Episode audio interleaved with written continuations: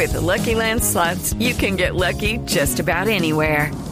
This is your captain speaking. Uh, we've got clear runway and the weather's fine, but we're just going to circle up here a while and uh, get lucky.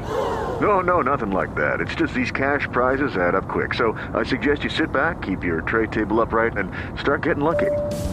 Play for free at LuckyLandSlots.com. Are you feeling lucky? No purchase necessary. Void where prohibited by law. 18 plus terms and conditions apply. See website for details. El padre Alberto Linero es periodista y también está en Mañanas Blue. 6 de la mañana, 35 minutos. De niño me hicieron creer que los superhéroes eran aquellos seres perfectos, invulnerables, que nunca se equivocaban y que podían salvar a las demás personas con unos superpoderes.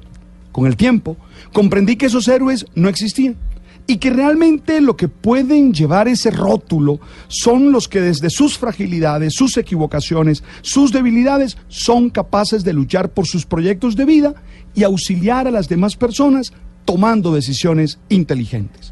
Seres humanos capaces de ser coherentes con los valores de su vida, ayudando a los otros.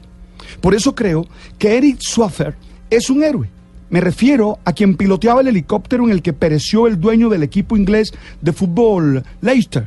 Y creo que es un héroe porque tomó una decisión que implicaba su muerte y la de quienes lo acompañaban en el helicóptero, maniobrando hacia el lugar más despejado en ese momento y así salvar a cientos de personas que todavía estaban presentes en la zona de medios de comunicación del estadio o en el propio estacionamiento de autos del King Power Stadium.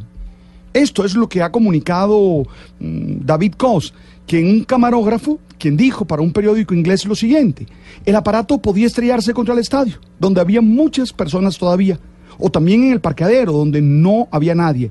Y eso fue lo que hizo el piloto, tomó una decisión heroica. Swaffer era un apasionado de los helicópteros, y claro, de volar. Llevaba más de 20 años de carrera y se desempeñaba en el ámbito privado estaba en pareja con su colega Isabela Rosa, de 46 años, quien era su copiloto en ese momento, ahí en el trágico vuelo. Seguro, no tiene el final feliz de las películas en las que todos salen ilesos e implica el dolor para los familiares y amigos de las personas que padecieron, pero es un acto de heroísmo que nos debe inspirar a todos. Sí, en la sociedad en la que el individualismo está por encima de todo en la que el interés personal se impone sobre cualquier otro valor y en el que se mira con sospecha a todo el que piensa en servir y ayudar a los demás, vale la pena entender que se pueden tomar decisiones que salven a los otros, aunque eso signifique lo peor para uno mismo, como en este caso extremo.